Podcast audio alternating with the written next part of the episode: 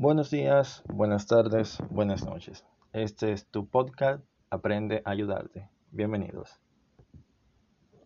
Chicos, chicas, ¿cuánto tiempo? Wow, ya como un año y un par de meses que no volví a verlos y de verdad los extrañé. Hoy vengo con un capítulo muy, muy interesante para ustedes y es este capítulo 2, hablando sobre la importancia de los hábitos. Bien dice que somos lo que hacemos repetidamente. Por tanto, la excelencia no es un acto, sino un hábito. Muy bien lo dijo Aristóteles. Un hábito es una práctica habitual, una costumbre llevada a cabo por una persona o animal. Esta es una definición básica de lo que sería un hábito. Y fíjense qué tan increíble es la mente que cuando realizamos un hábito, ya sea positivo o negativo, de manera consciente, si lo ejercemos con constancia durante un tiempo o periodo determinado X, este pasa a la manera inconsciente. Es decir, que aplicamos los hábitos en modo automático, sin pensarlo dos veces. Por ejemplo, digamos que quieres adquirir el hábito de despertarte todos los días a las 6 o 7 de la mañana pero intentas por un periodo de, no sé, tres o tres meses o un año. Verás que con el tiempo te despertarás alrededor de esas horas, sin alarmas, en plan de automático. Y ya esto formará parte de tu vida. Casi todo en la vida es cuestión de ensayo y error. O sería como una fórmula de E elevado al cuadrado. Sería E a la 2, ensayo y error. Bien dijo esto Rocío Pinto en una de las charlas TED, que la vida no es un algoritmo, es heurística. Y lo que plantea acá es que se ha, ha creado que desde que naces ya tus padres y tú sabes lo que vas a estudiar, entonces viene el proceso de crecer, luego te gradúas, la escuela, la universidad, consigues un trabajo, una pareja, hijos y muere. Eso es todo, según lo típico que se conoce. Pero esto mm, no necesariamente tiene que ser así, porque, bueno, se entendería como un instructivo de que así es la vida, pero no. Porque la vida, al ser heurística, seremos capaces de explorar, experimentar, hallar, inventar, aprender adquirir conocimientos y hacer cosas que tengan un impacto positivo en nuestras vidas, que, jamás hayamos pensado hacer, lo cual va de la mano con aquellos hábitos que queremos implementar. Para esto hay que salirse del algoritmo, sería de lo común, es decir, de la rutina, practicar el ensayo y el error, porque de esto trata la vida, ya que, citando a Rocío, la heurística es el arte de innovar e inventar por medio del ensayo y error. Aquí radica mucho la importancia de aprender, emprender y hacer cosas que te aporten valor. Y no solo a ti, sino también a la sociedad. Cuando te capacitas en un área, tú dejas de pensar conscientemente para hacer las cosas creando un hábito porque ya lo habrás implementado. Es cuando conscientemente haces algo y lo mantienes ejerciendo por un tiempo determinado y ya pasa a la mente inconsciente, lo haces de manera automática. Y con lo que quería llegar con este punto del algoritmo y la heurística es que muchos lo tienen miedo, le tienen miedo al cambio, miedo a lo nuevo, miedo al heurístico y prefieren irse a un método más algorítmico. Pero no tienen por qué ser así. La vida se trata de tomar riesgos y gana el que se adapta a ellos. Tener buenos hábitos nos cambia las significativamente. Más allá de tener un cuerpo musculoso o tonificado, y de invertir tiempo y esfuerzo en tener un pelo más suave o una piel más hidratada, perdón, tener buenos hábitos nos ayuda a ahorrar dinero, a aprender a meditar, a aprender un nuevo idioma, expande nuestra mente, aprender a pintar, dibujar, cocinar, a ser más sociables incluso y menos tímidos, a tener más confianza, más seguridad en nosotros mismos y a estar más presente de la hora que del ayer o del mañana. Sobre todo, controlar nuestro temperamento a la hora de que nos encontramos en una situación X, una discusión, al menos si practicas el hábito de la meditación, sabes que no vale la pena discutir, te mantienes tranquilo, conservas tu energía y la depositas en algo que sí valga la pena.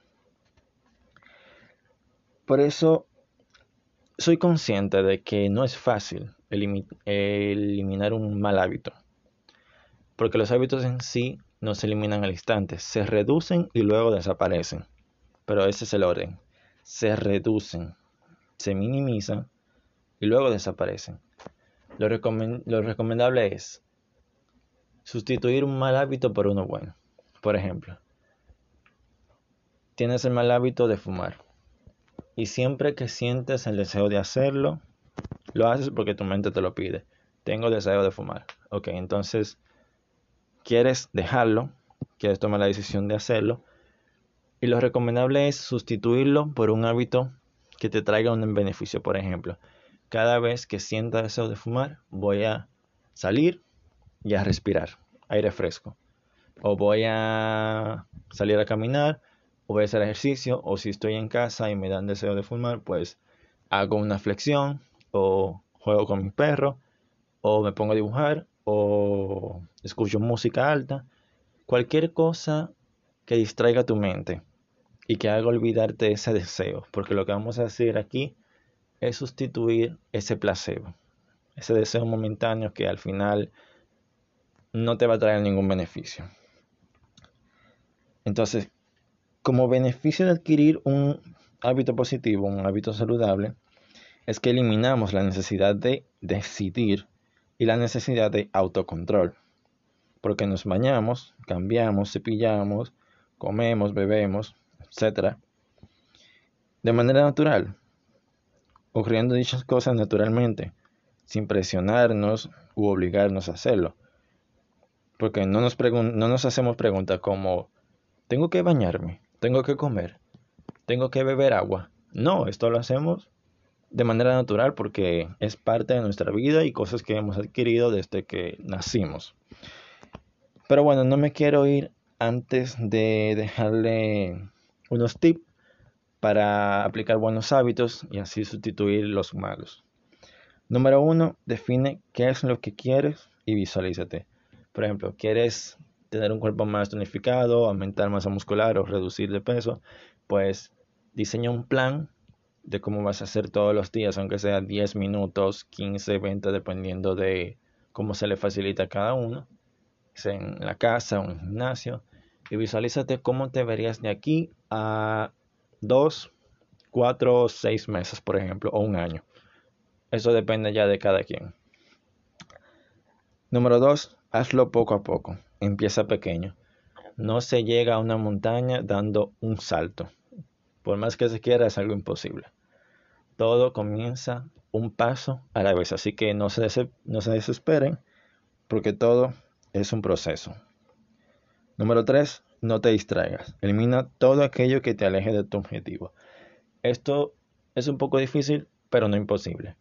Siempre es bueno ser constante, recordar el por qué estamos este, implementando este nuevo hábito y alejarnos lo más posible de todo aquello que nos distraigan o nos bloqueen de alcanzarlo. Número 4. Recordatorios y avisos. Aquí es bueno que te pongas unas alarmas. Mm, la mayoría de los celulares o dispositivos te presentan una descripción donde puedes escribir el nombre de la alarma. ejemplo, a las 3 en punto una alarma que diga estudiar inglés. Y ya sé que a esa hora, cuando suena la alarma, es exactamente lo que tengo que hacer. Número 4. Ah, ese fue el número 4. Número 5. Unir algo que haces naturalmente con tu nuevo hábito. Por ejemplo, digamos que quieres implementar el hábito de la lectura. Quieres leer más libros. Pues puedes implementar algo que ya haces con este nuevo hábito. Por ejemplo, me tomo una taza de café todas las mañanas. Es algo que hago normal. e inmediatamente terminé de tomarme mi taza de café, me pongo a leer un libro. O mientras me tomo mi taza de café, leo un libro.